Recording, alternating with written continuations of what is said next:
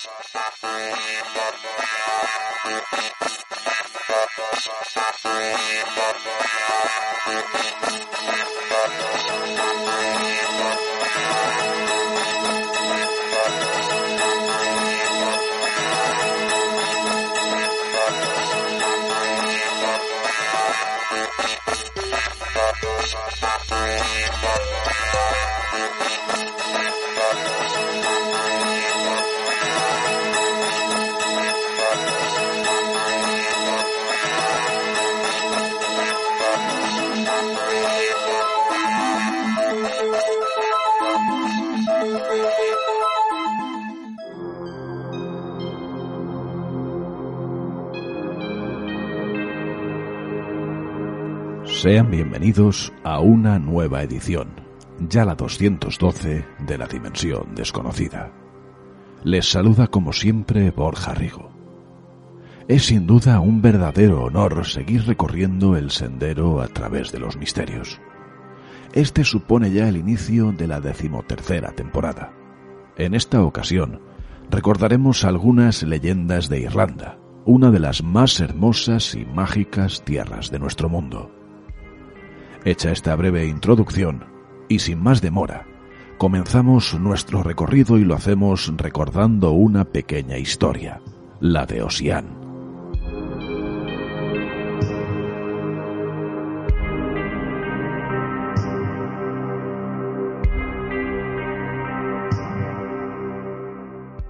En ivox.com, La Dimensión Desconocida.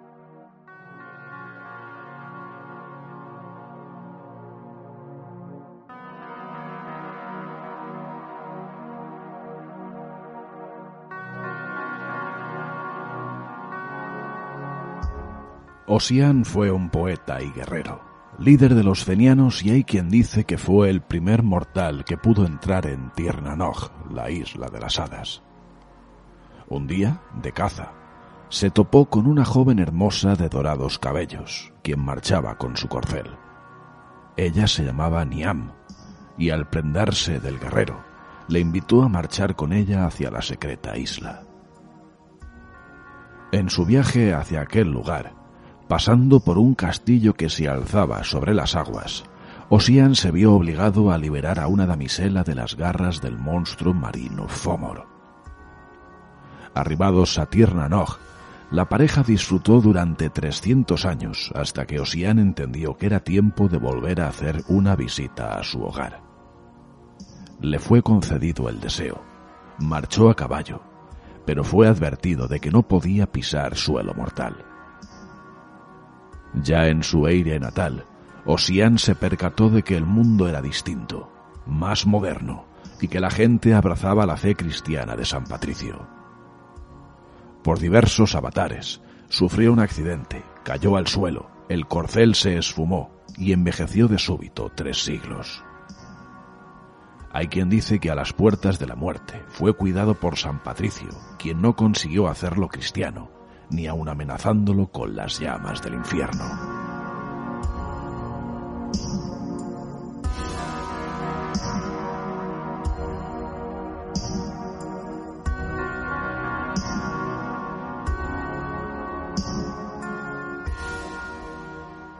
Otra más que curiosa historia nos lleva a recordar el mítico castillo de Lip.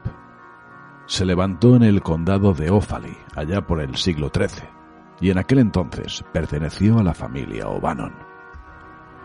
Con el devenir de los siglos, hay quien dice que se ha erigido como una de las fortalezas más encantadas de Europa, rivalizando, por ejemplo, con el castillo de Glamis, del cual ya hablamos hace más de un lustro.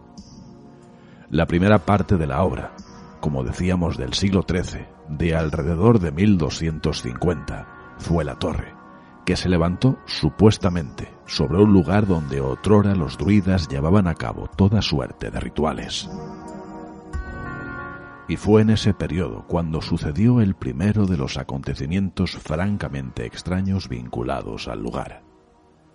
Los dueños, los mencionados O'Bannon, dos hermanos para más señas, decidieron competir entre ellos para ver quién sería el único dueño del IP. Hasta ahí no suena mal del todo. Es decir, Podría ser una bravuconada propia de los jóvenes, pero en realidad fue algo mucho más complicado y sin duda peligroso. La competición consistió en saltar desde unas elevadas rocas. Quien sobreviviera a la fenomenal caída sería el dueño del castillo.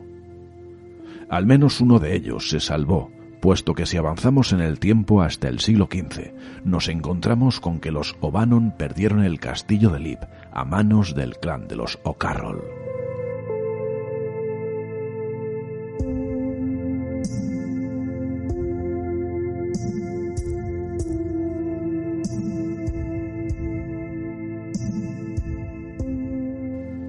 Y poco después aconteció algo similar a lo ya comentado. En este caso fueron los hermanos O'Carroll quienes se disputaron el poder en Lip. Uno de ellos, sacerdote, murió a espadazos a manos del otro mientras daba la misa. Como no podía ser de otro modo, la capilla se ganó por ello el apelativo de sangrienta. Por si fuera poco, numerosos visitantes aseguran haberse topado con una extraña presencia en el lugar. ¿Acaso el alma en pena del religioso finado? ¿No les parece?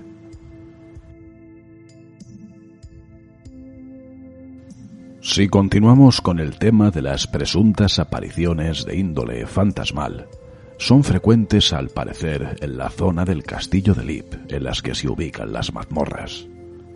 No es un rincón especialmente grande, sino al contrario. Situadas en el paraje noroeste de la capilla constituyen poco más que un agujero por el cual arrojaban a los prisioneros, que como es fácil adivinar, raramente volvían a ver la luz del sol. A las apariciones en aquella zona hay que añadir los supuestos gemidos y lamentos que también se escuchan y que al parecer tendrían que ver con un envenenamiento masivo y unos cuerpos arrojados al agujero.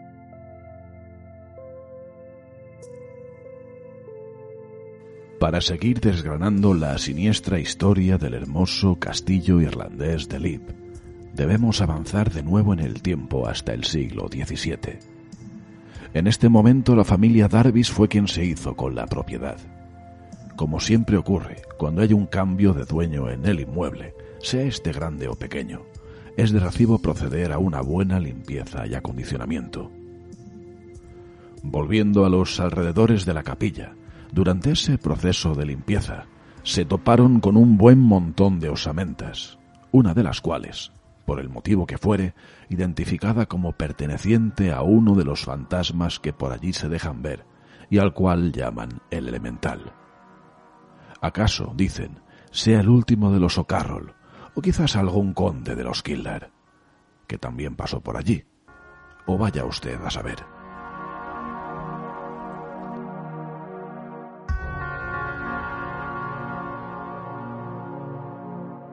Atendiendo a descripciones como la que se encuentra en el portal Leyenda Popular en relación al elemental, lo describieron como una aparición demoníaca del tamaño de una oveja, demacrado y con la cuenca de los ojos vacías. Los Darbys escribieron que cuando se iba a aparecer el espectro, la habitación se llenaba de un olor putrefacto. Personajes de la época dijeron que el fantasma podía ser una invención de la señora Darbys, quien era aficionada al espiritismo y a la magia negra. Esta familia mantuvo la propiedad hasta que un incendio en 1922 se cebó con el castillo. No sería hasta el año 1970 cuando el inmueble fue vendido ni más ni menos que a un exorcista australiano. A día de hoy sirve de vivienda particular y, por supuesto, en el castillo de Lip siguen ocurriendo esos fenómenos tan inquietantes.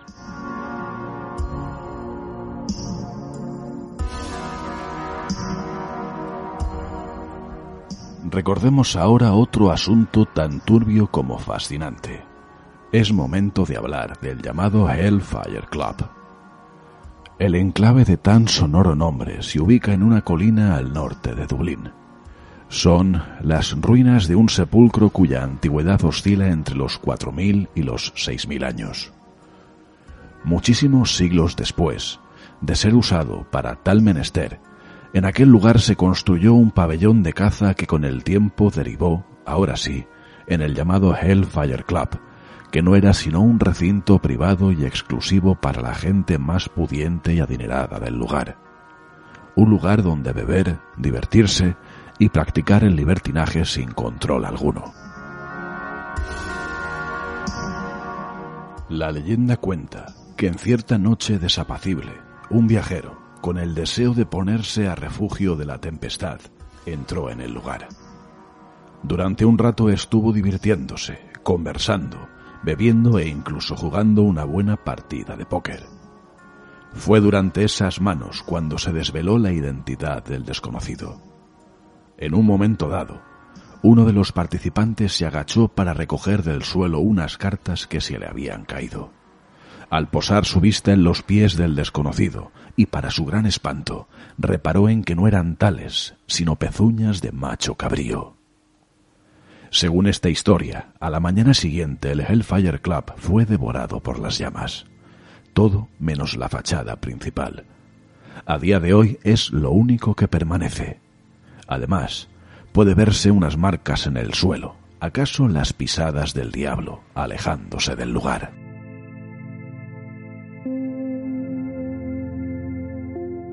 Ya para concluir, hablamos de otro lugar emblemático de Dublín, como es el llamado Castillo de Malahide, una mansión levantada en el siglo XII ubicada en el barrio homónimo. Si hacemos referencia a tal enclave, es de justicia recordar al menos sus dos más conocidas historias. La primera, casi de manual, hace referencia a una dama de blanco.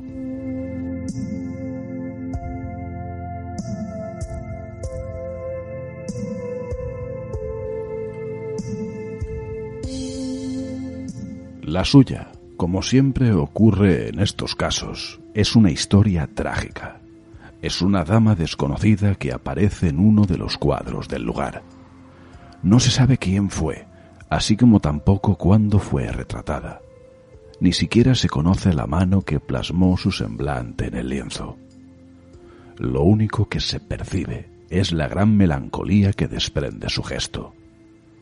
Al respecto, se cuenta que con gran frecuencia, por las noches, se deja ver por los corredores y salones de Malahide, como si buscara algo que en todos estos siglos no ha sido capaz de encontrar.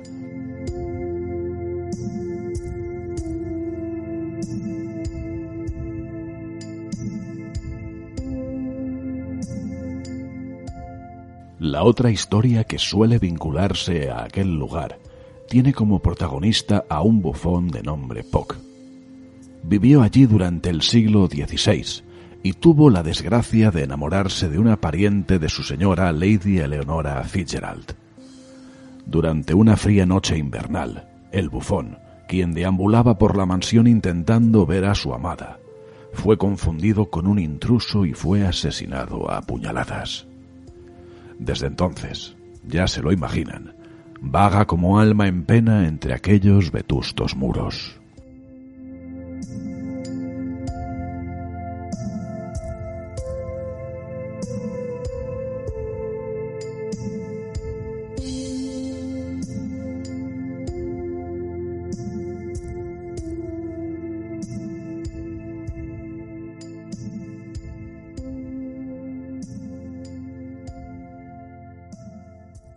Estás escuchando La Dimensión Desconocida en evox.com.